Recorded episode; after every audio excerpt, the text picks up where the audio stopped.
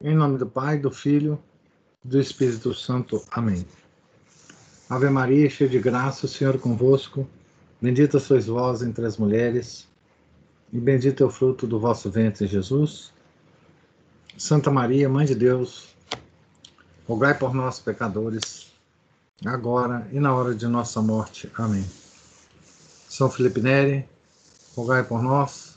Nossa Senhora de Fátima, rogai por nós. Em nome do Pai, do Filho, do Espírito Santo. Amém. Então, nós estamos na página 274 do livro novo. No livro antigo estava na página 262. Como o pessoal já tem a edição nova, eu vou já me referir sempre agora à edição nova do livro. Né? Então, nós estamos é, no início da página 274. Eu vou voltar um parágrafo antes é, para ler. Nós estamos tratando aqui, nesse capítulo, do nono tema do antropoteísmo, a religião do homem e o amor. Tá? Então, eu vou voltar na página 273, no último parágrafo, onde ele faz uma observação interessante, que é o seguinte. Portanto, no trovadorismo cátaro, adora-se a dama, despreza-se a mulher. E então, a exaltação do feminino divino na She'inah que Scholem apresenta como prova de que a Cabala não despreza a mulher, não se sustenta. Os cátaros apresentavam a mesma contradição dialética. A mulher, em concreto, era desprezada como causa da multiplicação da carne e da existência atual. Mas a partícula divina era apresentada sob o símbolo da dama, a qual se dedicava um amor platônico idealizado. Então agora passando para a parte que nós paramos, né? Este amor, esse amor platônico seria um meio de cultuar a morte e a autodestruição para assim se vencer a multiplicidade e se alcançar o uno, Aqui tem uma uma uma citação, né? É, eu acho que é do Rogerman, que diz assim: o amor é a via que sobe, a causa de a custa de êxtase, em direção à única origem de tudo o que existe longe do corpo e da matéria, longe daquilo que divide e distingue, além da infelicidade de ser a si mesmo e ser dois no próprio amor. Eros, o desejo total, é a aspiração luminosa. O elan religioso original leva a seu mais alto gozo, a extrema exigência de pureza que é a, é a extrema exigência da unidade. Mas a unidade última é a negação do ser atual em sua sofredora multiplicidade. Então aqui volta ao tema, né, da, da de nós vivermos aqui nesse mundo sofrendo porque fomos criados pelo Deus mal e esse amor à dama, esse amor idealizado, na verdade é o amor à centelha divina que há em nós, que precisa ser libertada e voltar para a unidade do Deus incognoscível. Né? Tanto o amor cortês, trovadoresco, quanto o amor dissoluto de certas seitas gnósticas antinomistas são, no fundo, coincidentes no desprezo da mulher e do casamento. O amor cortês é resultante da recusa gnóstica de aceitar a matéria e o corpo como obras de Deus. Daí a condenação do casamento e da procriação. A pornografia sensual é uma forma ou de divinizar a matéria, ou de espezinhá-la, como faziam os antigos gnósticos. O amor cortês, como na paixão platônica, faz da mulher uma fada, mas na verdade ela é a luxúria idealizada. A pornografia, que faz da mulher uma bacante, é o sonho platônico materializado e sexualizado. Os mesmos círculos que mostravam tanto impudor nas relações sexuais declaravam venerar o ideal do amor cortês. Então aqui há uma, uma relação entre duas coisas aparentemente desconectadas. Né? O amor cortês, aquele amor puro cantado pelos trovadores, e a devassidão. O que o Paulo está tentando mostrar é que as duas coisas são duas faces do, de um mesmo fenômeno, né? De um mesmo fenômeno. E a origem desse desse estado de coisa que nós vivemos hoje, né, da, da, da sociedade completamente sexualizada, né, tem origem lá atrás, viu? É origem gnóstica. Tá certo? Então, a pornografia, vou ler de novo a frase, né? A pornografia que faz da mulher uma bacante é o sonho platônico materializado e sexualizado.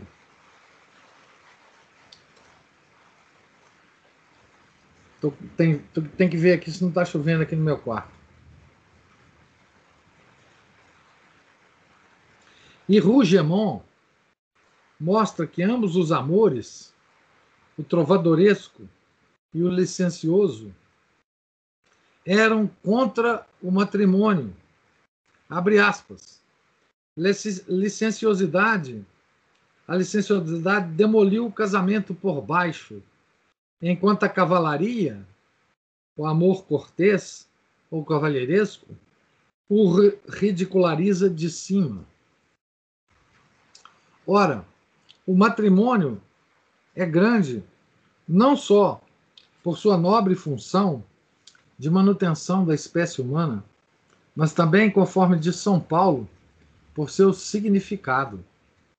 De fato, a união entre o homem e a mulher no matrimônio é figura da união entre Cristo e a Igreja, pois que assim como Adão e Eva, unidos geravam os filhos segundo a carne, Cristo e a Igreja, unidos, geram os filhos de Deus.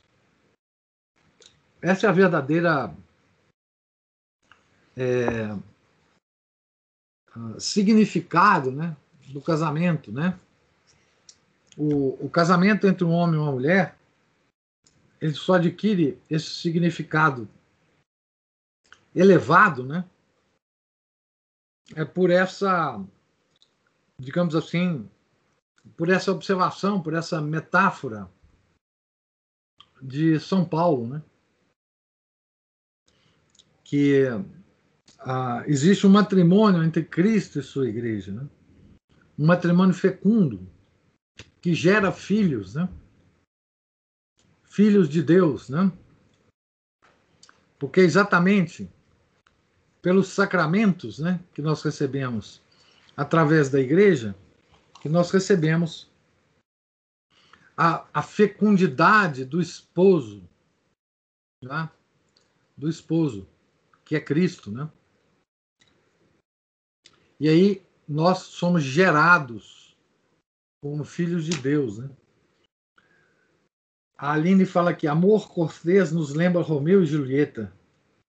Estes tipos de livros também trazem esta gnose? Sim, sim, sim e sim.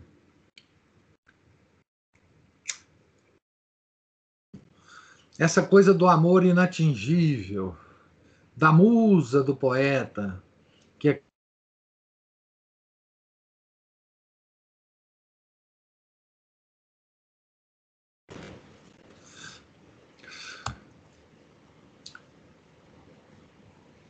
O amor inatingível é aquele que você não pode transformar em matrimônio.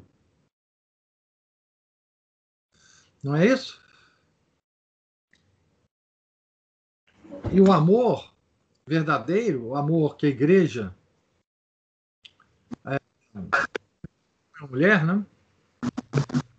Que a igreja nos ensina entre o homem e a mulher é aquele da união matrimonial, né? Que gera filhos. Né? Qualquer amor que é idealizado como como o amor cortês, né? É um amor gnóstico, né? Aquele amor do romantismo, né? que é filho desse amor cortês dos cátaros da Idade Média, né? Ah, cantados pelos trovadores. Né? O, o Eduardo, que está aí presente, certamente já abordou isso demais com vocês na aula de literatura, né? Inclusive o livro do Roger Mann, né? Então, Vou ler de novo esse parágrafo, porque esse parágrafo é muito importante para a gente entender qual que é a diferença. Né? Ora, o matrimônio é grande não só por sua nobre função de manutenção da espécie humana, uma função puramente biológica, né? mas também, conforme de São Paulo, por seu significado. De fato, a união entre o homem e a mulher no matrimônio é figura da união entre Cristo e a Igreja. Pois que assim como Adão e Eva, unidos, geravam os filhos segundo a carne, Cristo e a Igreja, unidos, geram os filhos de Deus. Então, para além da função biológica, puramente biológica, da geração dos filhos, da manutenção da espécie humana, né? tem esse significado elevado, né? O matrimônio. Além disso, a união conjugal é também símbolo místico da união da alma com Deus. O Cântico dos Cânticos de Salomão gira todo ele em torno dessa simbologia que se tornou clássica entre os místicos, né? A esposa de Cristo, né? A alma como esposa de Cristo. No processo místico, isto é, no processo amor da alma para com Deus, o grau supremo, a união com Deus é denominada casamento místico. O amor imenso no qual o verdadeiro místico se abrasa, ao se unir a Deus, leva-o a ter todas as coisas como se fossem nada. Entretanto, ele não as despreza. Pelo contrário, em toda criatura, por mais humilde que seja, o místico vê reflexos daquele que é causa de toda a existência e de todo o bem. Olha que coisa. E aqui está tá uma chave de entendimento. Qual que é a diferença né, do místico é, católico né, e de um faquir hindu, por exemplo? Né? Olha só que coisa interessante. Né? O amor imenso no qual o verdadeiro místico se abrasa ao se, ao se unir a Deus, leva-o a ter todas as coisas como se fossem nada. Entretanto, ele não as despreza, não, as de, não despreza as coisas criadas. Né? Pelo contrário, em toda criatura, por mais humilde que seja, o místico vê, vê reflexos daquele que é causa de toda existência, de todo bem. Veja-se como prova disso a atitude dos grandes místicos com São Francisco, Santa Teresa São João da Cruz, que amaram a Deus acima de tudo, mas, amaram também o irmão Sol, a irmã Água, o irmão Vento. O verdadeiro místico não é um alienado. Ele não tem uma indiferença estoica ou budista diante das maravilhas da criação. A união com Deus não o afasta da realidade concreta. Pelo contrário, o faz voltar-se mais viva e eficientemente para ela. Cremos que não há exemplo mais claro disso que Santa Teresa, a maior mística da história e tão ativa. Ela foi vista em pleno êxtase no ar, contemplando a Deus e, ao mesmo tempo, fazendo panquecas. Segurando a panela ao fogo e jogando as panquecas ao ar para revelá-las, sem as deixar cair. Mantinha-se em êxtase, unida ao Criador dos céus e da terra. O místico não despreza a carne e usa com toda a inocência e santidade as imagens epitâmicas para descrever a união mística. Essa atitude equilibrada do místico católico diante da realidade espiritual e da realidade material, na aceitação humilde e agradecida da natureza espiritual e material do ser humano, o levam a ter uma devoção especial para com o mistério da encarnação, no qual verbum caro factum est. Oposta é a atitude do falso misticismo. É o dogma da encarnação, aqui tem uma citação, é o dogma da encarnação que distingue radicalmente a mística ortodoxa da herética é ele que dá um sentido totalmente diferente à palavra amor nos dois casos. O fato central de toda vida religiosa, de forma e de conteúdo cristãos, é o acontecimento da encarnação. Desde que se afasta, nem que seja um pouco disso, corre-se corre-se no duplo perigo de humanismo e idealismo.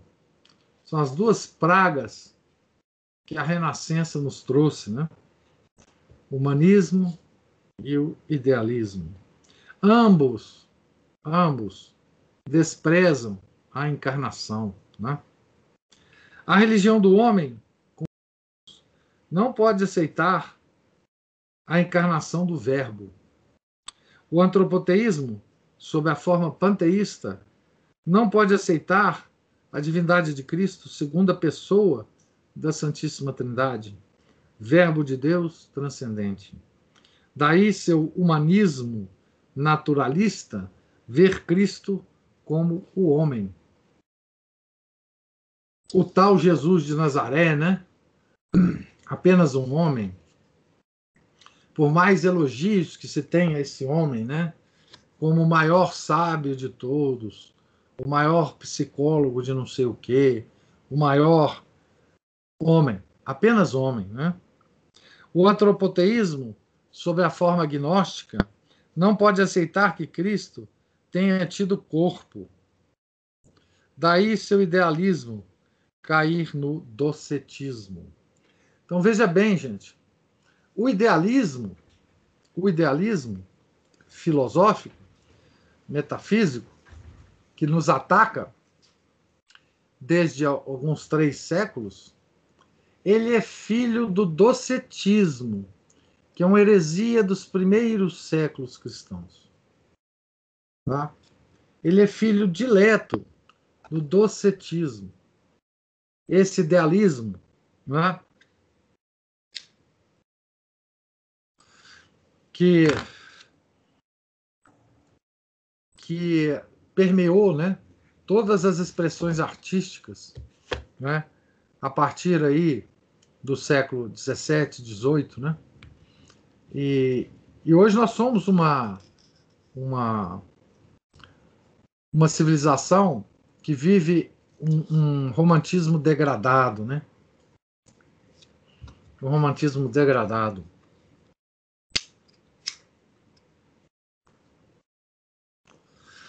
O romantismo é uma forma gnóstica de evitar encarar a encarnação do Verbo. Né? É, tal como né, a, o humanismo naturalista é uma forma panteísta né, de, de evitar a mesma encarnação. Né? Encarnação é um escândalo para esse pessoal. Né? Talvez mais do que a paixão. Né? Consequentemente, a religião do homem não pode aceitar a igreja, sociedade simultaneamente divina e humana, como explicaremos adiante. O último capítulo vai ser sobre a igreja, a eclesiologia do antropoteísmo. Né? Também não pode aceitar o matrimônio, o panteísmo, como vimos, vê na mulher a bacante, a prostituta, né? Enquanto a gnose a vê como fada. Veja, a gnose sempre espiritualiza, não é? E o panteísmo sempre rebaixa, né? O panteísmo nega todo o valor místico e analógico do matrimônio. Quando o panteísmo dá aspectos religiosos e místicos a essa questão, é para elaborar o culto fálico. A gnose, rejeitando a matéria, o corpo, o casamento e a procriação, tem de ver no amor um meio de libertação do espírito divino, essa centelha divina. Né? Daí a relação de amor com a morte, própria a toda a gnose.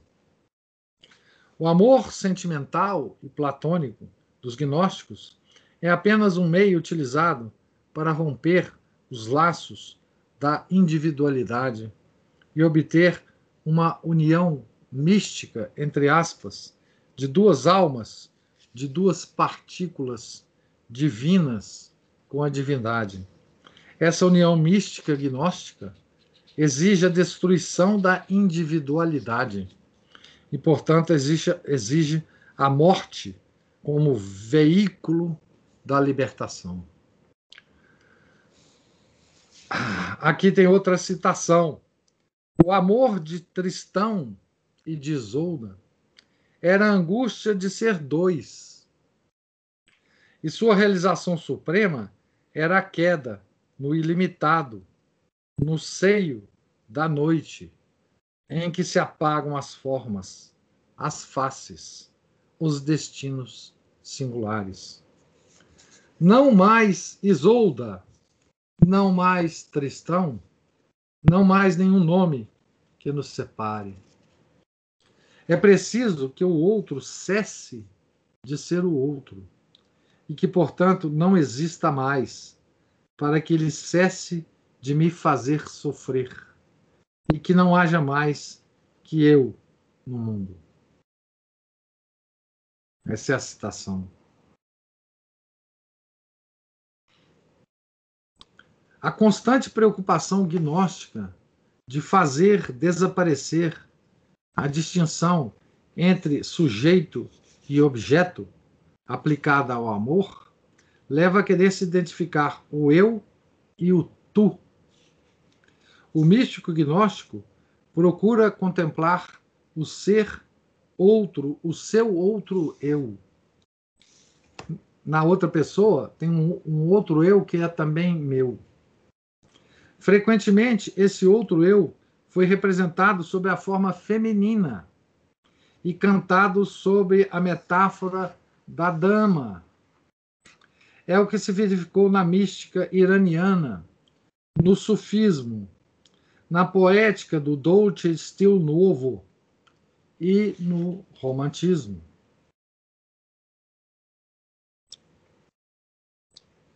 Aqui é a citação do Rogerman. Né?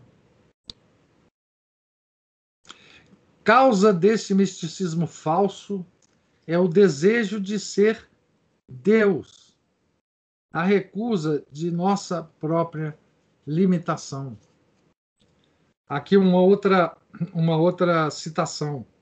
Antes de tudo e depois de tudo, na origem e no fim da paixão, não há um erro sobre o homem ou Deus, erro entre aspas. A fortiori, não há um erro moral, mas uma decisão fundamental do homem, que quer ser seu próprio Deus. A paixão queima em nosso coração logo que a serpente a sangue, a sangue frio, o cínico puro, insinua sua promessa eternamente traidora. Erites sicut Dei. Essa é a frase da serpente, né? Erites sicut Dei. Ah, também é uma citação de Rogemã, né? Sereis como deuses, né? Erites sicut Dei. Daí conclui o autor que o amor, paixão glorificado pelo mito foi realmente, no século XII, data de sua aparição, uma religião em toda a força desse termo, e especialmente uma heresia cristã historicamente determinada. Aqui, essa última uh, frase com letras maiúsculas, né? postas aqui pelo autor do livro, professor Orlando.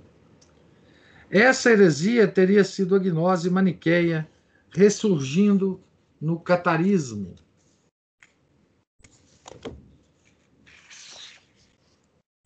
Não é o cristianismo que faz nascer a paixão, mas uma heresia de origem oriental.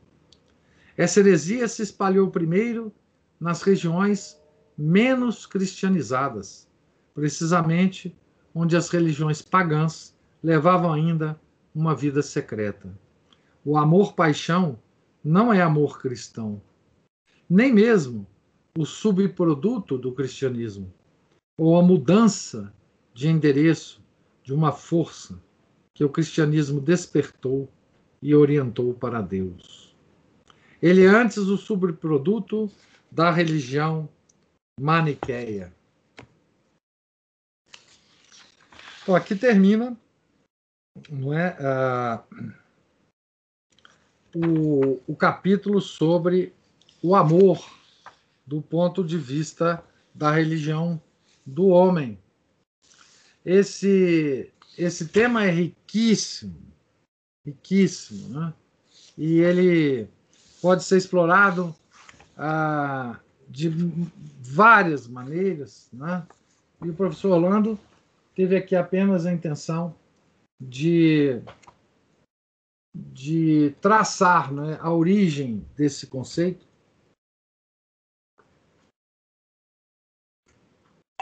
Mas ele reverbera por toda a, Renascença e depois pela modernidade, né? e em todas as artes, né? nas artes plásticas, na literatura, né? na música, na música, na música erudita, eu digo, né? É, enfim, para todo o lado, né? Depois invade a filosofia, né?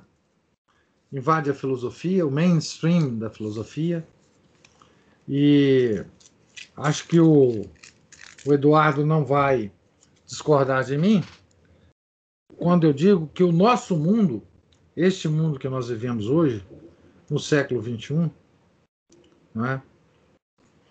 é um filho abastardado né, do romantismo. Né? Todos os nossos sentimentos, é, todo esse sentimentalismo é, religioso que nós temos, né? todos esses ah, falsos escrúpulos que nós temos, né? toda essa má formação que nos leva a, a, a certos comportamentos é, maniqueístas, né? rígidos. Né? Estou falando nós dentro do catolicismo. Né? Tudo isso é uma desproporção de sentimentos causadas por essa, por essa visão de mundo. Né? por essa por essa deformação do romantismo. Né?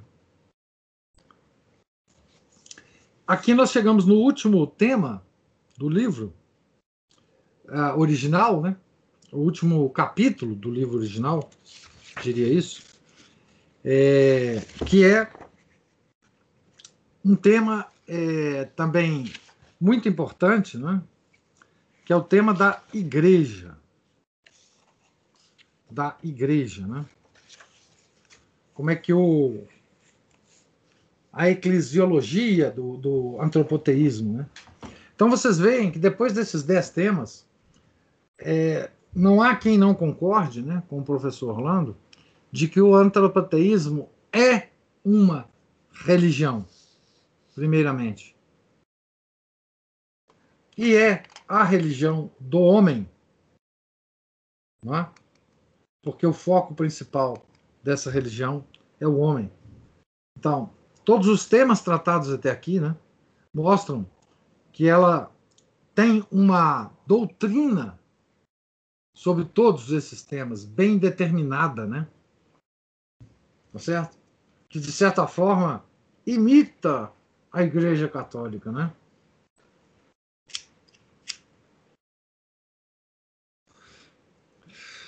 Então, o último tema é a igreja. Vimos, então, começando aqui o capítulo 22, na página 279 da versão atual, né, da mais nova versão do livro. Né?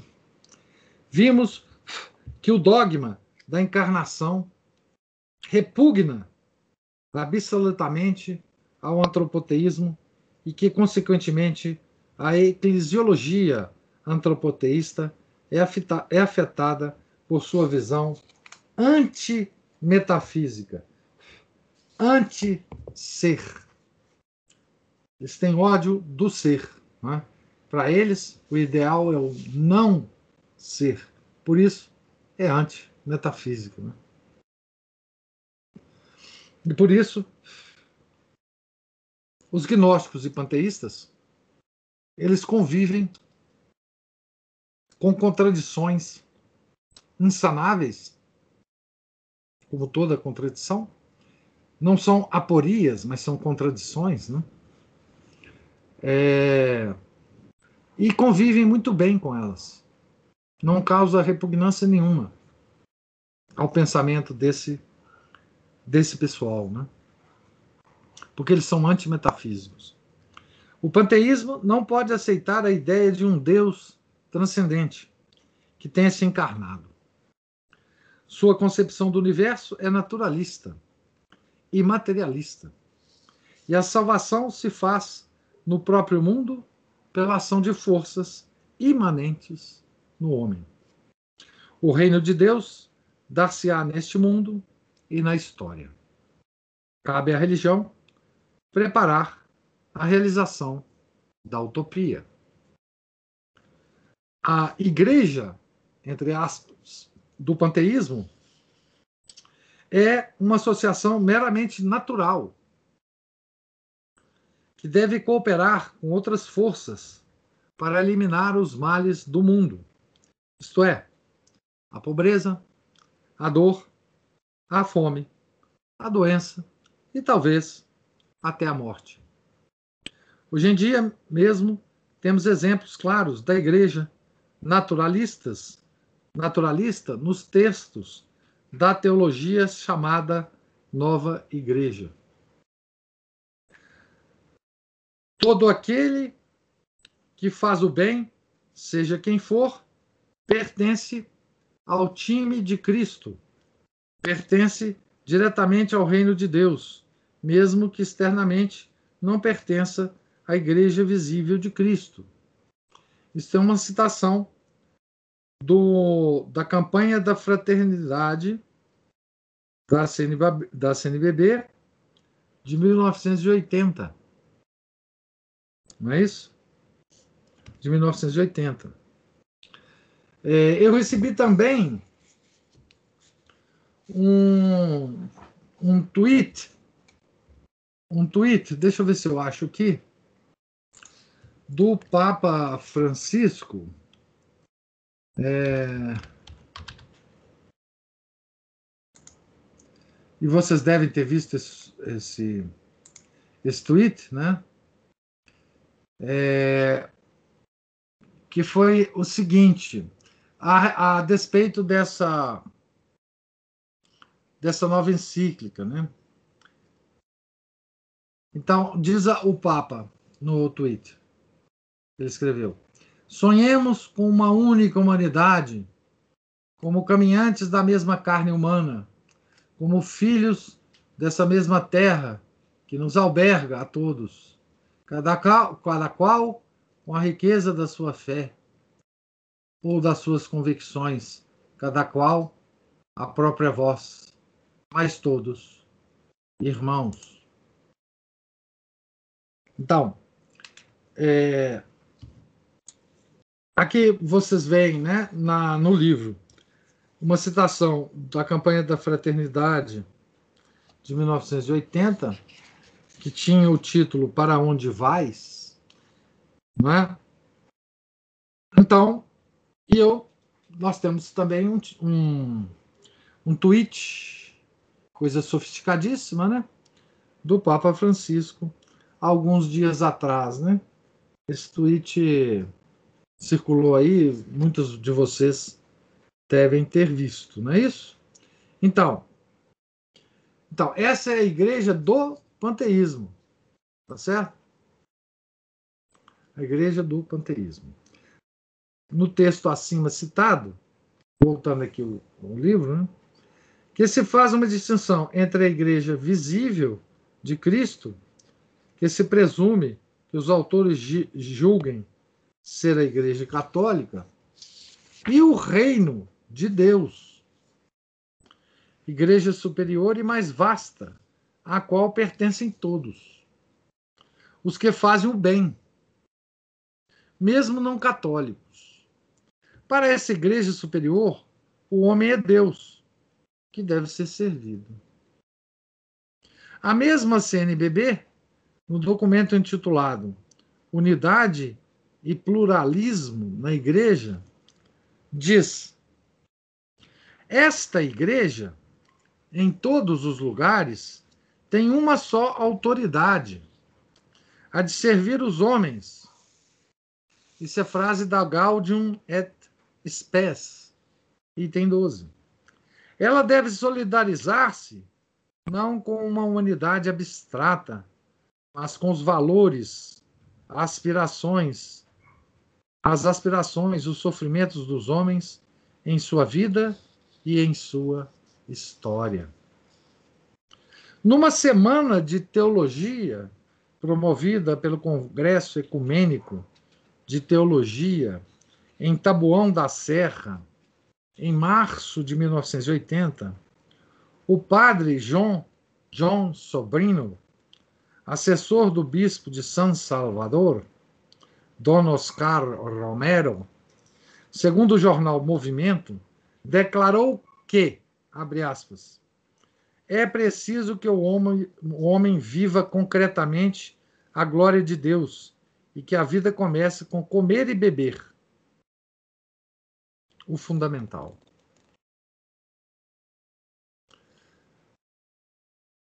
Tais posicionamentos não são estranhos, pois são, consequências das doutrinas do Concílio Vaticano II e de Paulo VI. Aqui tem uma uma observação aqui do, do Eduardo.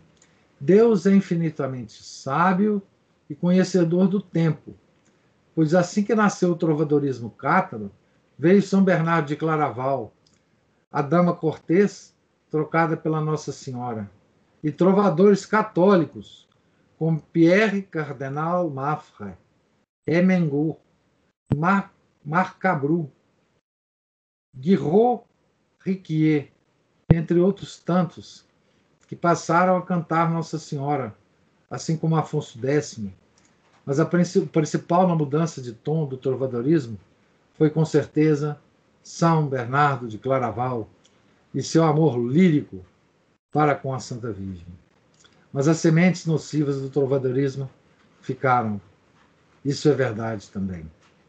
Sim, a igreja reagiu né, a esse trovadorismo cátaro, né, e redirecionou o verdadeiro amor né, para a nossa mãe, né, o amor do filho para com a sua mãe, né?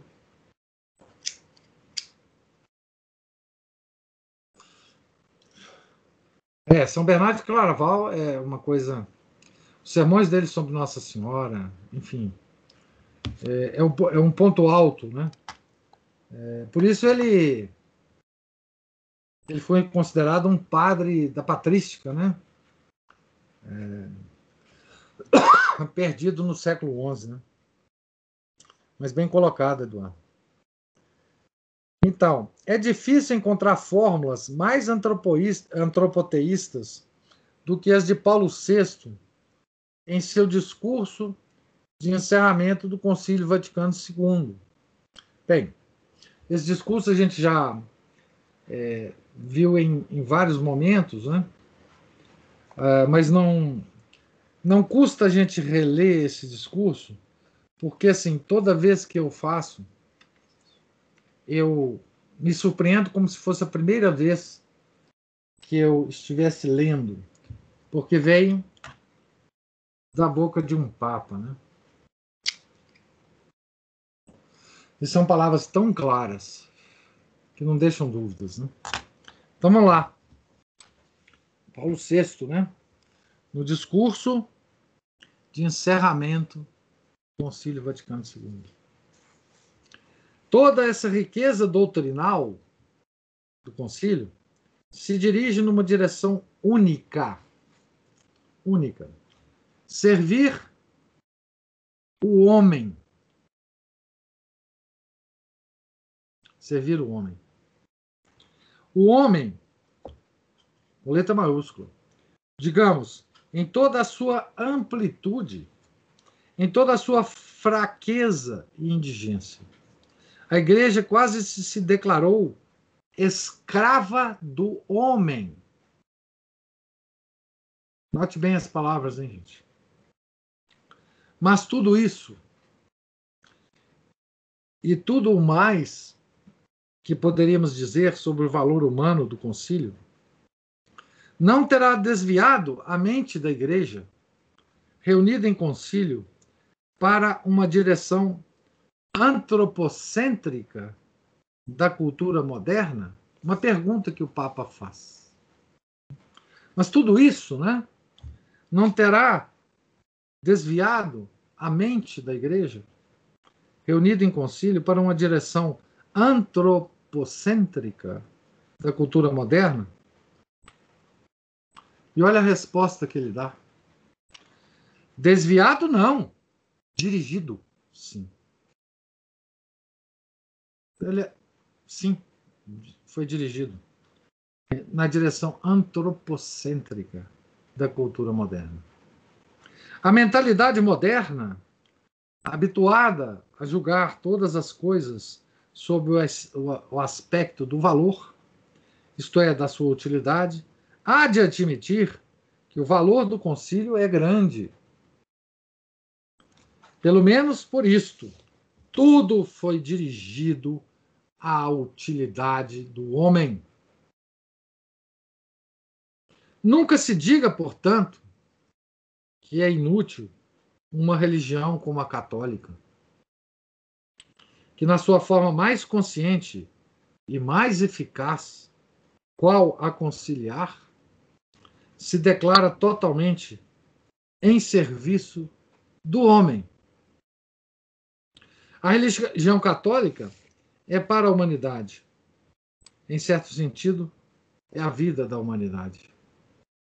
Vida, pela interpretação exata e sublime de nossa religião, dá do homem. Não é o homem por si só, mistério para si mesmo. Dá do homem essa interpretação.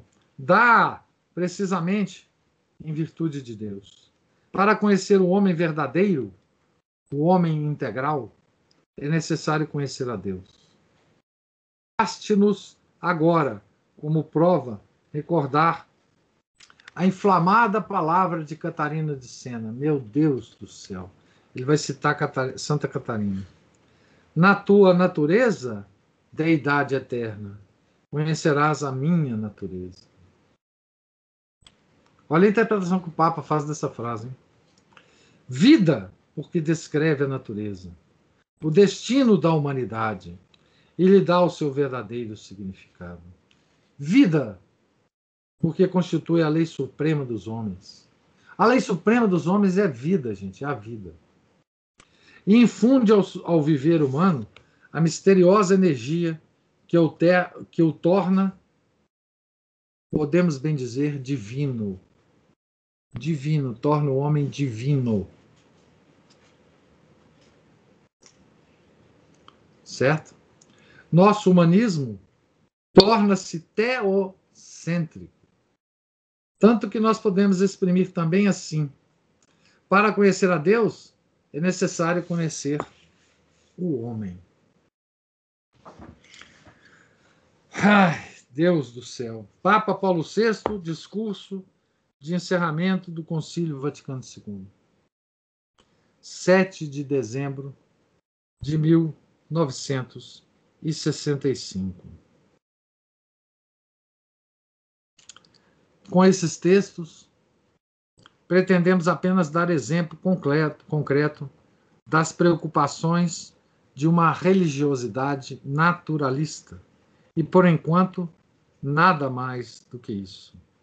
Aqui tem uma nota do editor, os trabalhos, a eclesiologia do Vaticano II e a religião do Concílio Vaticano II, também de autoria do professor Orlando Fedeli, são um desenvolvimento aprofundado dos assuntos aqui, aqui tratados. Então, se vocês procurarem por esses termos, a eclesiologia do, do, do, Vaticano II e a religião do Concílio Vaticano II, é, no, na, no Google, vocês vão achar os textos do professor Orlando sobre esses dois assuntos aqui, né? Então, é... então, isso é do ponto de vista do panteísmo, tá, gente? Até agora, né? Tá? Do panteísmo. Para a gnose, a encarnação do Verbo não se deu, pois que ela significaria a aceitação da matéria e do corpo. Os gnósticos, como já, vim, já vimos, negavam que Cristo tivesse corpo.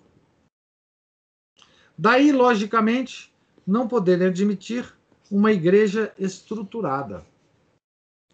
Para gnose, a verdadeira igreja era puramente espiritual, pneumática.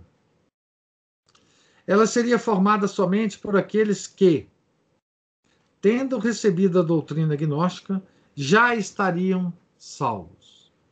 A união dos pneumas, dos perfeitos, formaria a verdadeira igreja invisível, porque espiritual. Depois, vocês, vocês terem uma ideia de como é que isso é, se desenvolve no século XIX, século XX, em em formas mais, digamos assim, organizadas, vocês digitem no Google é, Fraternidade Branca do Tibete. E leiam o que vocês encontraram, vocês terem uma ideia do que, que seriam essa, essa igreja invisível dos perfeitos, dos eleitos.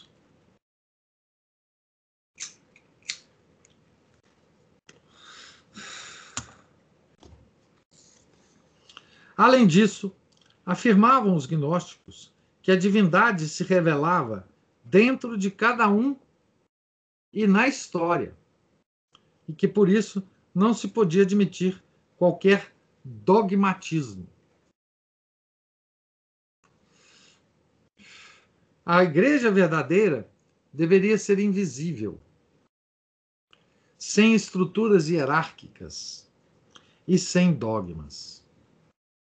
Nela, todos seriam iguais, pois o Espírito habitaria em todos. Todos seriam igualmente divinos e santos, e por isso não deveria haver culto de santos. A igreja teria como elo de união não a fé, mas o amor. Isso também é antigo, viu, gente? Isso é do Joaquim de Fiore, lá do século XI. Para os gnósticos cristãos, essa igreja invisível e esotérica, sem dogmas e sem estruturas, teria membros não só dentro da Igreja Católica, como também em todas as outras religiões. Desse modo, a Igreja gnóstico-pneumática seria uma super-igreja que, ao mesmo tempo, transcenderia todas as religiões e seriam imanentes a elas. É aquela ideia da, de que as religiões são uma via, as religiões formais são uma via de acesso a essa religião espiritual. Né? Nela, todos os que possuíssem a gnose seriam iguais, embora os gnósticos se julgassem superiores aos não iniciados. Diziam que, desde que um homem recebesse e aceitasse a gnose, ele se elevaria ao nível dos perfeitos, todos igualmente divinos e santos. Por isso, entre eles, não se cultuavam os santos canonizados pela Igreja. Nenhuma seita gnóstica se estruturou em igreja organizada. Também nenhuma delas elaborou um símbolo da fé. Pelo contrário, seu relativismo e antidogmatismo se tornavam extremamente permeáveis a outras revelações, entre aspas, e a outras afirmações doutrinárias que não as próprias. Daí a grande dificuldade dos historiadores em estabelecer os limites de cada seita. Cada grupo gnóstico aparece com contornos fluidos, nebulosos e confusos. O elo entre os gnósticos, muitos deles o diziam, não era a, o da fé, e sim o do amor. O único grupo gnóstico que se organizou claramente como igreja foi o maniqueísmo. Também foi ele o único que não teve caráter esotérico. Ele, entretanto, também pretendeu se constituir como uma super religião. Para isso, Mani declarou aceitar Zoroastro, Buda e Cristo como intermediários entre a divindade e o homem que receberam revelações parciais, provisórias e preparatórias da sua revelação perfeita e definitiva. Desse modo, o maniqueísmo mostrava-se aberto e ecumênico, mas sincretista apenas no método e até o ponto que não afetasse o cerne da gnose. Aqui uma citação do Hans Jonas. Pode-se dizer que único entre os, todos os construtores de sistemas gnósticos, Mani pretendeu realmente fundar essa nova religião universal, e não um grupo de eleitos e de iniciados. E assim sua doutrina, diferente nisso do ensinamento de todos os outros gnósticos, com exceção de Marcião, não tem nada de esotérico. Mani pretendeu estabelecer os fundamentos de uma nova igreja, destinada a substituir qualquer outra e a se fazer tão ecumênica como nunca a Igreja Católica imaginou ser. A Igreja Maniqueia foi também a única igreja herética dos primeiros séculos de nossa era que reunia a concepção gnóstica de assembleia de eleitos com a organização hierárquica e com um chefe. Aqui outra citação é, do, do, agora do Puech. A igreja maniqueia, manifestação do nous, luz, é no mais alto grau comunidade de seres salvos e organização ou instrumento de salvação. Em sentido estrito, eles, ele é, ele é e se chama eleição, igreja eleita, a reunião dos eleitos, dos perfeitos, ou dos verídicos, ou ainda a justiça, o conjunto ou assembleia dos justos. As seitas gnósticas e a igreja maniqueia sempre se declararam contra a igreja católica atual. Assim como o pensamento gnóstico recusa o aqui e o agora e sublima ou o passado remoto ou o futuro longínquo, assim também a gnose se diz fiel à igreja primitiva. Vocês já ouviram falar da igreja primitiva, né? Nos, nas homilias dos padres modernistas, a tal igreja primitiva. E, ao mesmo tempo, afirma que sua realização plena se dará no futuro escatológico. Então, os gnósticos, né, as seitas gnósticas e o maniqueísmo, é, eles sempre foram contra a igreja atual. Mas a igreja antiga, a igreja primitiva, não. Né? O maniqueísmo dá exemplo claro disso. Aqui uma citação também do Poesch. Por muitos aspectos, o maniqueísmo pôde assim aparecer como um tipo de retorno ao cristianismo em sua pureza primitiva. Mas, e é um outro aspecto pelo qual o maniqueísmo se liga ao cristianismo. A religião maniqueia é também o cristianismo perfeito, a Igreja do Espírito Santo. Por isso, o maniqueísmo é? era tão sedutor, gente. Era tão sedutor. É? Como é sedutor, por exemplo, a, o discurso é, moderno dizendo o seguinte: olha, gente, nós queremos, o, o, os modernistas falam isso, né? Depois do Concílio Vaticano II, principalmente. Nós que, queremos restaurar a igreja primitiva. Porque vocês sabem, né? Aquela igreja primitiva era a igreja verdadeira. Mas depois de muitos séculos, de depois de Constantino, de todos os papas, da Idade Média, do Concílio de Trento, essa igreja se perdeu. Essa igreja primitiva, ela se ela foi tão deformada que só agora, é, depois do Concílio Vaticano II, nós vamos restaurar aqueles tempos apostólicos, aquela coisa maravilhosa da comunidade é, iluminada pelo Espírito Santo, não é? A Igreja do Amor. Por isso o Concílio Vaticano II, inclusive, é chamado o novo Pentecostes, não é? A nova a nova relação de Deus com a sua igreja. Isso é muito sedutor para hoje, né? E foi sempre sedutor ao longo do tempo. Você dizer, olha, a igreja se perdeu e nós vamos restaurar a igreja verdadeira. Como se os séculos desgastassem a igreja. Né?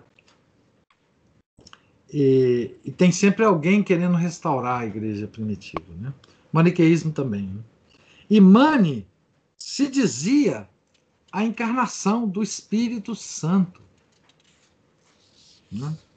Ora, tudo isso lembra enormemente os movimentos heréticos medievais, modernos e contemporâneos, como, por exemplo, as doutrinas joaquimistas, Joaquim de Fiore, né? o catarismo, os reformadores do século XVI. Lutero queria voltar à igreja primitiva, né? sem papa, porque ele diz, na cabeça dele a igreja primitiva não tinha papa. Né? Os pietistas, Kant foi pietista, né? E mesmo os modernistas e progressistas, cujas teses triunfaram no Concílio Vaticano II. Compare-se o que foi dito, por exemplo, com a doutrina do Pacto das Catacumbas, assinado por muitos bispos, entre os quais Dom Helder Câmara, em Roma, durante o concílio. Esse negócio do Pacto das Catacumbas ficou famoso agora, né? Praticamente ninguém conhecia, né? O Pacto das Catacumbas.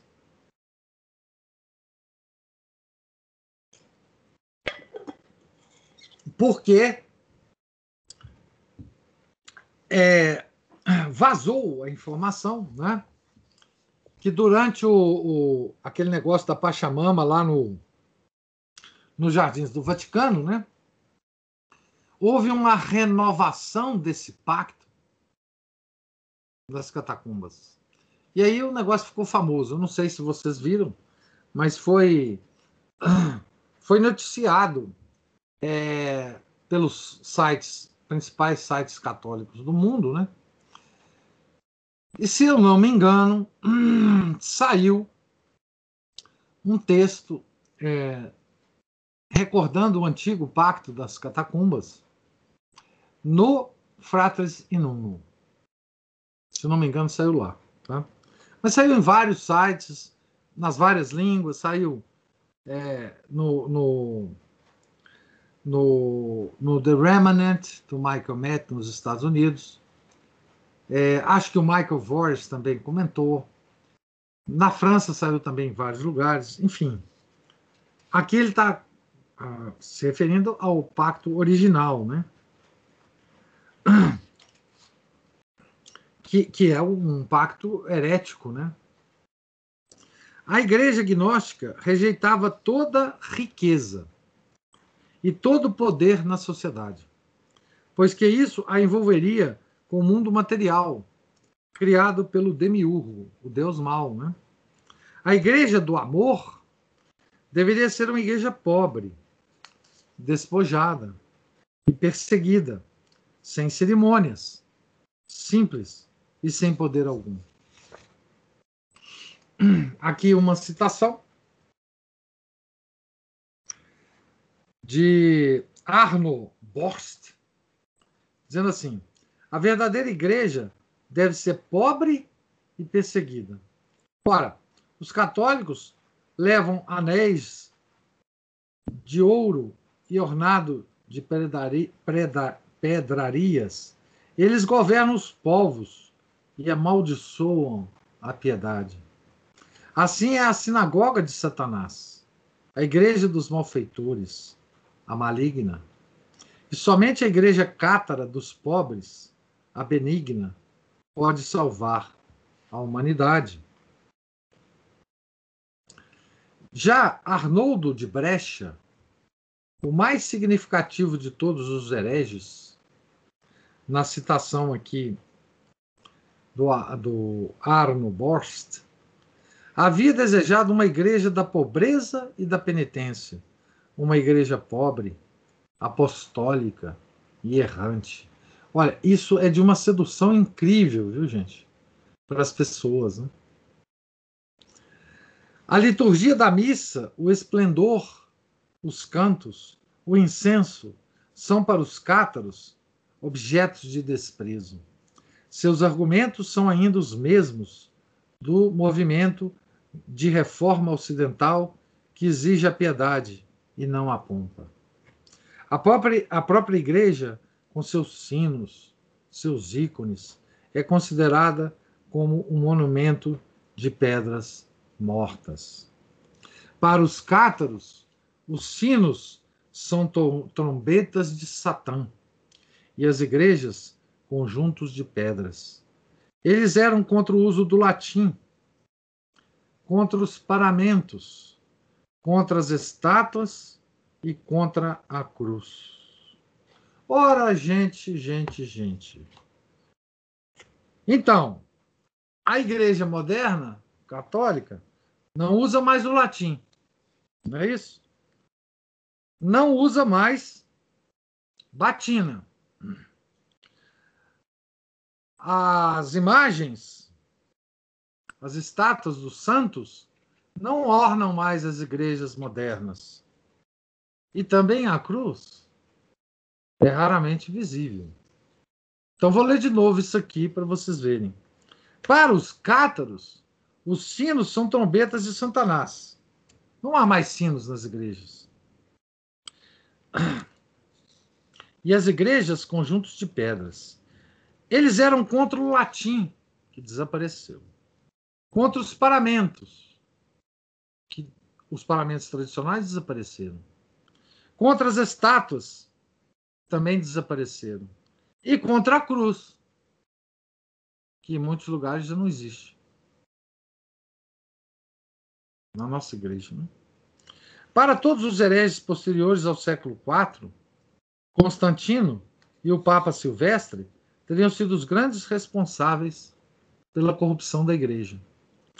A doação de Constantino, as grandes riquezas e o grande poder que o imperador lhe concedeu a teriam transformado na grande meretriz do Apocalipse.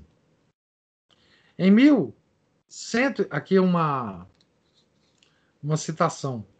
Em 1163, em Colônia, os cátaros não sabiam ainda a qual papa atribuir a culpa do apodrecimento da igreja. Pouco antes de 1200, eles atribuíam a Constantino e ao Papa Silvestre I. Entre os gibelinos, Era grande o ódio contra Constantino, que corrompera a igreja. E essa ideia está registrada na Divina Comédia, em que no inferno e no purgatório, Dante acusa Constantino, isto é, o Estado, de ter transformado a igreja na meretriz prevista por São João no Apocalipse no Apocalipse. Aqui tem em italiano e em português, eu vou ler em português, né? Pensava em vós, de certo, o evangelista, quando a que vai nas águas distanciada, prostitui-se aos reis à sua vista. A que com sete frontes foi dotada e dez cornos, em que houve o fundamento, ah, Constantino, como dói a ofensa do teu batismo, não, mas do presente que pôs de um padre em mão fortuna imensa. Então, o próprio Dante acusa Constantino. Né? No purgatório, a ter a, vis a, a visão do carro da igreja, Dante vê bruscamente a águia imperial cobrir com suas penas o carro da igreja. Então Beatriz se transforma na meretriz. Petrarca, que como Dante pertencia ao grupo dos fiéis de amor, Fideli d'Amore, um grupo herético, né? E que uma espécie de sociedade secreta também, né? Tô lutando contra uma uma joaninha aqui, viu, gente? Espera aí um pouquinho que eu vou. Ah, então, Petrarca, que como Dante pertencia ao grupo dos fiéis do amor e que compartilhava suas ideias gibelinas contra a igreja constantiniana, escreveu o seguinte soneto contra Roma. Então, Petrarca. Fonte de dor, abrigo de ira, escola de erro, escola de heresia. Outrora Roma e agora Babilônia, falsa e criminosa, por cuja causa tanto se chora e se suspira. Ó oh, oficina de enganos, ó oh, prisão de ira, onde o bem morre e o mal se nutre e cresce. Dos vivos, inferno. Um grande milagre seria se Cristo contigo, enfim, não se enfurecesse. Fundada em casta e humilde pobreza, contra os teus fundadores, levanta teus chifres, meretriz desaforada, onde puseste esperança. Nos teus adultérios, nas mal-nascidas riquezas tantas, agora Constantino já não volta, mas que lhe seja tirado pelo mundo triste aquilo que a sustenta.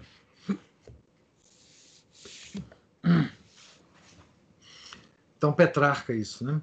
Os fraticelli, isto é, os franciscanos espirituais, seguidores das doutrinas de Joaquim de Fiore, faziam apologia da absoluta pobreza e condenavam a igreja por suas riquezas.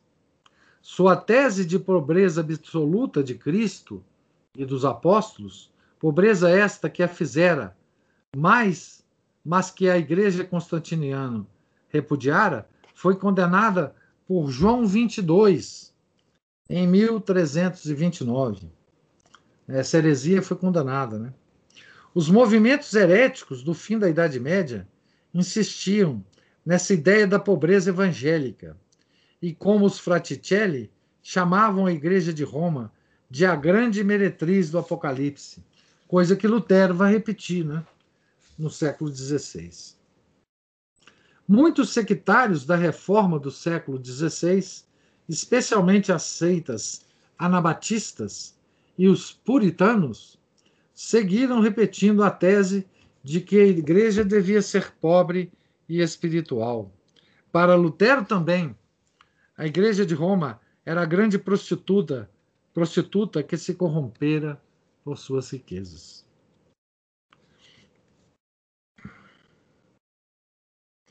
Aqui tem uma citação do livro de Funk Bretano sobre Lutero. Esse livro está editado pela editora Flos Carmelho também. Em uma de suas famosas 95 proposições afixadas em Wittenberg, Lutero afirma: um papa realmente consciente de seu dever, distribuiria tudo quanto possui. Chegaria ao ponto de pôr à venda a igreja de São Pedro, para o bem de muitos, dos que seus traficantes de indulgências despojam do seu dinheiro. E Lutero dirá: a igreja exterior é a igreja do diabo. Então, toda aquela ideia da igreja espiritual, né? Sem, sem prédios, sem nada. Né? Os pietistas, da mesma forma que os poetas do Dolce Estilo Novo, chamavam-na de a Igreja de Roma, a Igreja de Pedra, de Pierre, né? a Igreja de Pedro, opondo a ela a verdadeira igreja que seria a do espírito, a do coração. Aqui outra citação esta de Ladislau Mittner.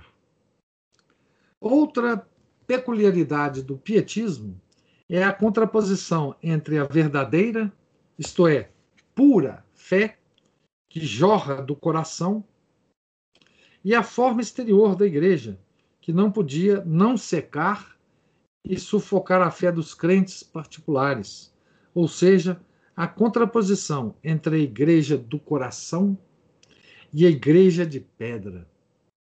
Dizia-se frequentemente que a igreja de pedra era necessária para proteger materialmente a igreja do coração, como a lâmpada é necessária para proteger a chama.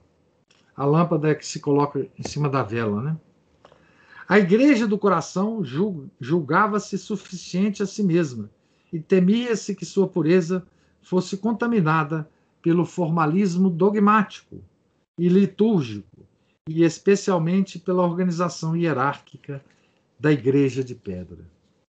Gottfried Arnold chega a condenar em sua difundidíssima e admiradíssima obra, aqui está em alemão, não sei falar alemão, de 1699, toda forma histórica de igreja constituída, como quer que seja, esforçando-se por mostrar que a substância viva da fé se conserva unicamente em alguns espíritos ardentes e independentes, que as igrejas oficiais são levadas pelas exigências internas de suas leis constitucionais a condenar como heréticos.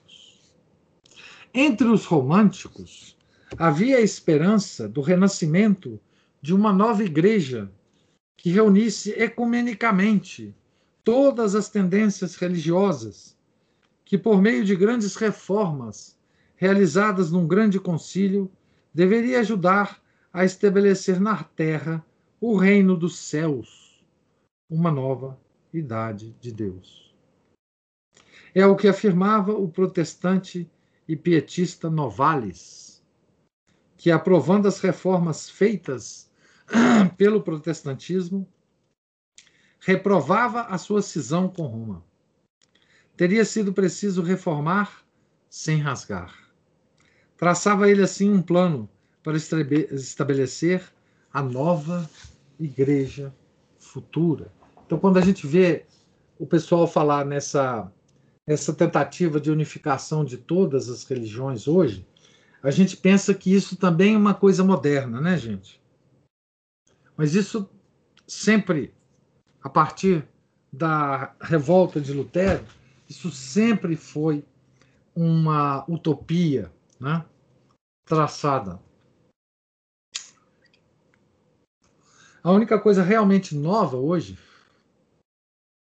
é que a Igreja Católica está neste movimento para a construção de uma igreja universal. Né? Depois de perguntar onde está essa velha e amável crença que sozinho salva a crença no reino de Deus sobre a terra. Novales explicava que o cristianismo tem três formas aceitáveis e que se é livre para aderir a qualquer uma delas ou a todas ao mesmo tempo. Olha que coisa impressionante que o Novales vai escrever aqui. Escolhei a que vos agradar. Escolhei todas as três. Pouco importa. Vós vos tornareis assim cristãos e membros de uma comunidade única, eterna, indizivelmente feliz. Para Novales, o cristianismo teve grandes valores, grandes valores. Ele é purificado pela torrente dos séculos. Intimamente e indissoluvelmente unido às duas outras formas de cristianismo, ela fará eternamente a felicidade desta terra. A forma contingente está quase destruída. O velho papado jaz na tumba, na tumba, desculpe. E Roma está pela segunda vez em ruínas o protestantismo não deve, enfim, cessar de existir e dar é, lugar a uma igreja nova e mais durável. O Novalis achava que o protestantismo ia ser a igreja do futuro. Né? Assim, uma nova igreja deveria reunir, numa síntese superior, as igrejas cristãs e preparar o reino dos céus na terra. Na terra, essa seria a esperança dos demais continentes: ver a Europa reconciliada e ressurreta, para todos, unidos, realizarem o reino de Deus na terra, por meio de uma igreja invisível, que para isso e então se tornaria visível. Todos os verdadeiros membros da família religiosa, sem a Novales ainda, né? Não deveria aspirar ardentemente a ver o reino dos céus se estabelecer sobre a terra e aí entrar de bom grado a entoar hinos sagrados? É preciso que a cristandade volte a ser viva e ativa e que se forme de novo uma igreja visível, ignorando as fronteiras territoriais, uma igreja que acolha em seu seio todas as almas sedentas de céu e que se ofereça para tornar-se medianeira entre o mundo antigo e o mundo novo. Então, de novo, não é exatamente isso que o Papa Francisco fala aqui? Sonhemos com uma única humanidade, seu tweet do Papa Francisco. Como caminhantes da mesma carne humana, como filhos dessa mesma terra que nos alberga a todos, cada qual com a riqueza de sua fé ou das, de su, das suas convicções, cada qual com a própria voz, mas todos irmãos. É? Enfim, estou lendo um texto aqui antigo e o texto agora muito novinho, né? Seria essa nova igreja fruto de um concílio europeu. Realizaria então as grandes reformas que trariam o reino dos céus à terra, a liberdade e tolerância religiosa e política. Do seio sagrado de um verdadeiro concílio europeu, não sei como é que seria esse concílio, não, obviamente, a cristandade renascerá. E a tarefa que consistirá no despertar da religião será conduzida segundo um vasto plano divino, em que nada será negligenciado. Ninguém protestará mais, então, contra a coação cristã ou secular, pois a essência da igreja será a verdadeira liberdade. E todas as reformas benfazejas se cumprirão sob sua direção, sob a forma de desenvolvimentos políticos, pacíficos e legais. Quando será isso? Ou quando não será? É preciso pedi-lo. Paciência, ela vem, ela virá necessariamente. A idade sagrada da paz eterna, em que a Nova Jerusalém será a capital do universo. Até lá, permanecei calmos e corajosos nos períodos do século, companheiros de minha fé, anunciai pela palavra e pela ação o evangelho divino e permanecei fiéis à fé verdadeira e infinita até a morte. Que coisa bonita, hein? Que coisa bonita. Tá certo? Então, eu vou terminar aqui a nossa leitura, se bem que se vocês me permitirem, eu acabo esse capítulo hoje e a gente só fica no capítulo da conclusão do primeiro volume. É uma carta, é uma, uma espécie de, de uma carta de término, né? Da, do primeiro volume, que eu vou ler rapidamente na, na próxima quarta. E aí a gente já começa a, o texto adicionado né, nessa nova nessa nova edição. Vou, vou terminar aqui então esse capítulo, gente. Por fim, para encerrar esse capítulo, gostaríamos de dizer que não conhecemos exemplo mais ousado, sacrílico e blasfemo que uma igreja pobre e despojada, igualitária e sem dogmas, como queriam os gnósticos, do que é apresentada no livro Um Senhor como Deus manda, de autoria do padre José Luiz Cortés. La Iglesia que yo quiero. Poesia por Pedro Barrisson o de la Barca. Vamos ver aqui essa igreja. A igreja gnóstica, né? Essa é a igreja gnóstica dessa dessa dessa poesia, tá? Vamos lá. Veja aí se vocês é, identificam algumas dessas ideias com as correntes atuais aí que a gente ouve por aí né, na nossa igreja, né? A igreja que eu quero não tem campanário. A igreja que eu quero não necessita de templos. Isso é um padre, tá, gente, falando, tá? Padre católico, né? A igreja que eu quero não necessita de templos. A igreja que eu quero não necessita de dogmas. Claro que nessa igreja, nessa igreja haverá também um papa, mas um papa caseiro, com pantufas de pano. Mais papaizinho que papa. Mais santo que santinho. E ele se chama Zeca, que não o chamem Pio. Os bispos, os pobres, costumam ser gente boa. Se não fossem bispos, creio que seriam santos. Na igreja que digo que eu quero que seja, ocuparão os cargos gente com experiência no que significa amar e ser amado.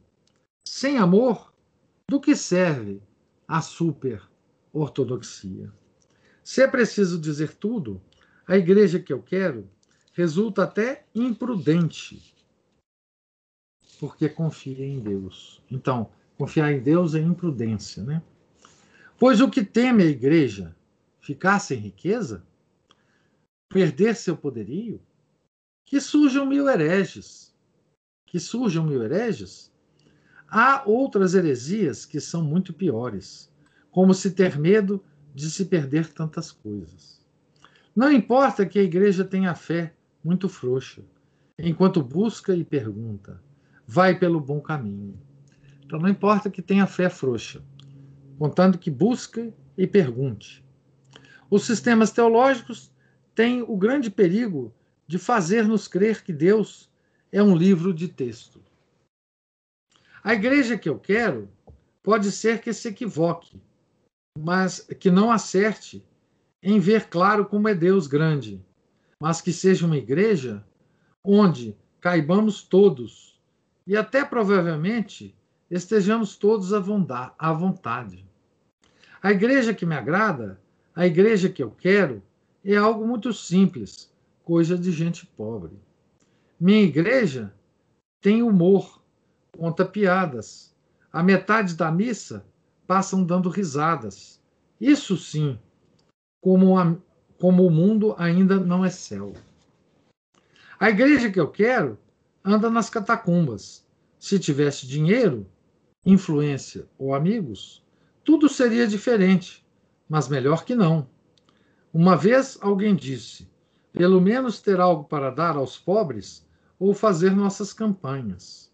E os pobres disseram: Quem socorre aos pobres é porque não é tão pobre, e se és rica, não és livre. Uma uma calão de igreja, dirão os entendidos. Não sei. Eu sempre penso que se a qualquer pessoa lhe tiramos a roupa, os ouros e os títulos, fica com muito pouquinho, mas bom e autêntico. E vocês me desculpem se digo o que sinto, que, me, que meretrizes, marginais, bêbados, pecadores, efeminados, viciados em droga e gente desse estilo serão os fundamentos da minha querida igreja. Porque eles são o barro, são esses baixos fundos onde a carne viva do homem está mais perto. Então, essa é a igreja é, do padre José Luiz Cortes. Tá certo? e a igreja gnóstica. Não é? é a igreja dos pobres. Não é a igreja que salva almas, é a igreja que salva pobres. Tá certo? Então, concluímos aqui o capítulo. Vamos é, já na próxima, nosso próximo encontro, começar o novo, o novo texto que foi acrescentado ao livro, né? É, eu estou aqui na página 221 da nova edição e eu pergunto se vocês têm alguma alguma. Aline fala que tristeza. Pois é. Se vocês têm alguma observação, é, bem, esse capítulo sobre a igreja do, da religião do homem, né? Infelizmente tem muitos, é, tem muitos exemplos da própria igreja católica, né? Que se transformou na igreja do, do antropoteísmo, infelizmente, né? Mas a, vocês veem onde surge essa igreja. Né? Ela surge nos séculos anteriores. Né? Dá tudo, é, como é que é? Daí tudo se encaixa no que os que me odeiam pensam. Os que me rodeiam pensam. É, pois é. Nós somos a, a, a, igreja, a outra, né, como chamava o Coção, é a igreja é, a caminho da igreja gnóstica. Né? Ela tem muitas características da igreja gnóstica dos, dos da Idade Média, né? dos Fraticelli, dos, enfim, dos gnósticos todos, né? E é assim, com esse capítulo a gente termina o livro, né? Aquele livro que a gente estava lendo, né? O velho livro, né? E eu uh, me impressiono muito positivamente, né? E me alegro muito que vocês tenham conseguido acompanhar as coisas até aqui, né? Tá certo? É, esse tipo de visão que esse livro dá, né? Que é um tipo de visão que muito pouca gente tem, né?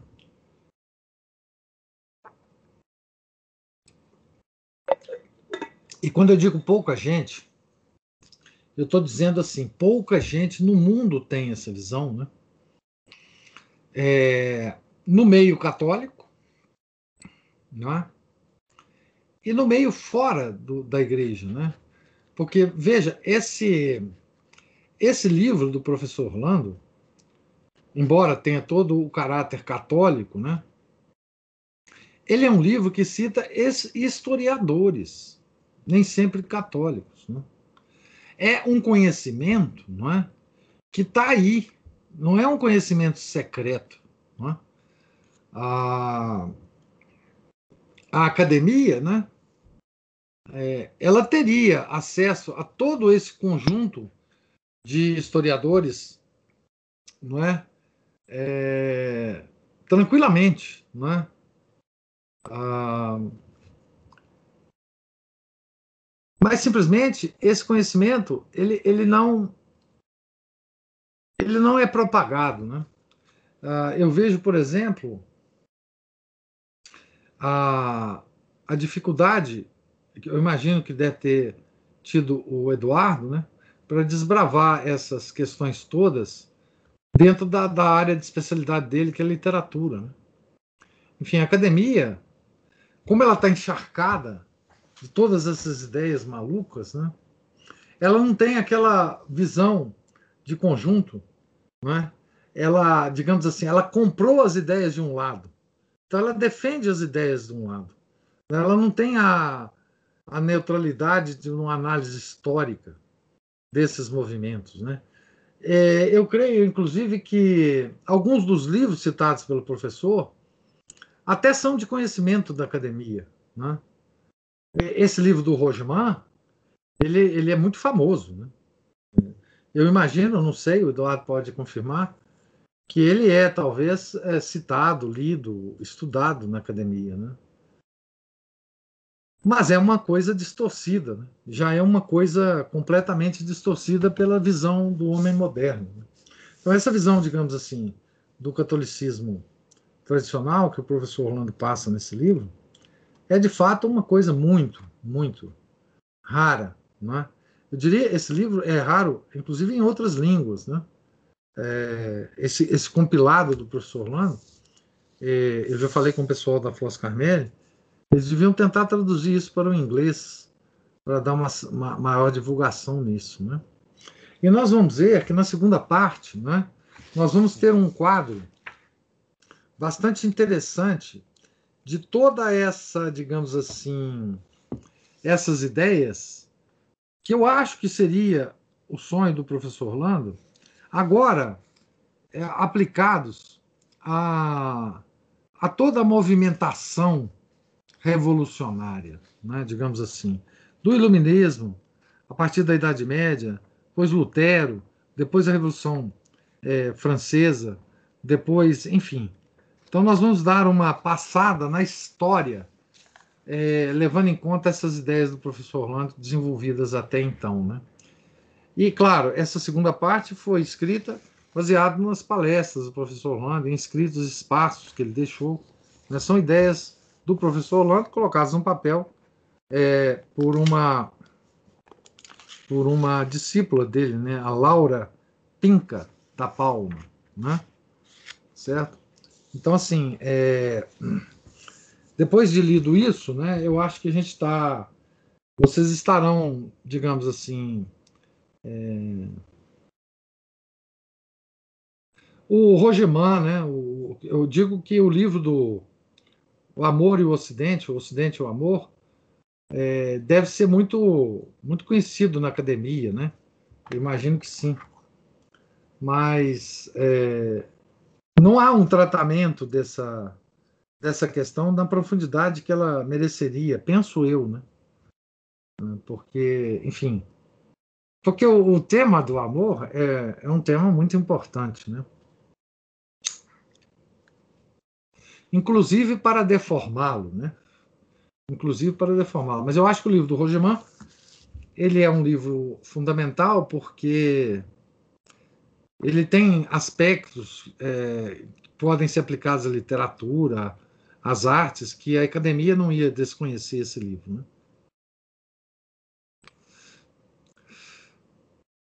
É, aí o Eduardo está falando, o Rogemar é usado apenas pelos medievalistas. É incrível isso, né? Hum, mas todo errado, óbvio. Né? É, mas esse livro é fundamental, né? Porque ele ele é a chave de entendimento do, do, de todo o processo da modernidade, né? De toda a literatura, da arte, enfim. Ainda bem que nós temos o Eduardo entre nós, né? É, que pode desbastar, né? fazem uma análise freudiana. É, pois é. Mas é, quem está fazendo o curso de literatura, né? Nossa, Cristeva, pelo amor de Deus. Ai, ai, ai. Mas é, eu imagino, viu? Eu imagino, eu imagino. Misturar Rosman com a Cristeva é, deve ser uma salada indigesta. Mas, enfim, é, eu fico. Eu, eu, eu, quando eu comecei a ler esse livro, eu imaginei que eu, que eu ia. Que eu ia. Que eu, que eu não ia ter audiência, na verdade, né? Porque esse, o livro é difícil de ler, né? E o texto é, é duro, né? É, o, o, poderia ser escrito de uma outra forma, obviamente, né? É claro, quando uma pessoa escreve um livro, a gente fica pensando que ele poderia ser escrito de outra forma, né? Mas é a forma que nós temos, né? O livro é realmente é, não é prazeroso de ler, né? Mas o assunto é de uma relevância absolutamente incrível. É a chave de entendimento para tudo que nós estamos vivendo hoje dentro da igreja e fora da igreja. Né? Nós estamos vivendo na época do estabelecimento global da religião do homem, né? é, do, tanto do, no aspecto panteísta quanto no aspecto é, gnóstico, né? não, não só dentro da igreja, mas fora dela. Então, eu fico surpreendido, muito bem surpreendido, com o interesse de, de vocês chegarem até aqui. Da agora para frente, eu acho que o texto vai ficar mais interessante, mais, mais gostoso de ler, né? Mais gostoso de ler. E, e, e, e aí nós vamos ter, talvez até o, o, o final do ano, nós acabamos o, o livro né? É, do professor Orlando, tá bom? Daí, daí para frente nós depois decidimos. Tocar, Deus lhes pague aí a, a paciência né? e a coragem, vocês até aqui. E agora eu prevejo que a leitura vai ser mais, mais amena, né? mais amena. Eu sugiro que vocês, na medida do interesse de vocês, voltem e releiam um livro ou partes que do livro que, que interessa a vocês, né? Ele tem duas partes, o livro, né? É, uma parte introdutória, digamos assim, né? e uma parte temática, que começa lá no capítulo 13. Né? É, ele vai, e vai dividir o tema, né? É, o capítulo 12 explica um pouco o que, que é a segunda parte, né? e aí vai por temas, que é mais fácil, inclusive, de, de se pesquisar. Né? É, enfim. Uh, e aí vocês decidem, segundo o interesse de vocês. Tem muitos autores que eles citam, né? que ele cita que vocês podem também, eventualmente, comprar é, os livros, enfim. Aí vai da, da, do interesse de, de cada um. Tá ok, gente? É, tenho aí uma santa noite. Na próxima quarta, então, nós nos encontraremos, se Deus quiser, pessoalmente, se a chuva permitir, né? E até mais. Em nome do Pai, do Filho e do Espírito Santo. Amém. Ave Maria, cheia de graça, o Senhor é convosco. Bendita sois vós entre as mulheres, e bendito é o fruto do vosso ventre, Jesus. Santa Maria, Mãe de Deus, rogai por nós, pecadores, agora e na hora de nossa morte. Amém. São Felipe Neri, rogai por nós. Nossa Senhora de Fátima, rogai por nós. Em nome do Pai, do Filho e do Espírito Santo. Amém.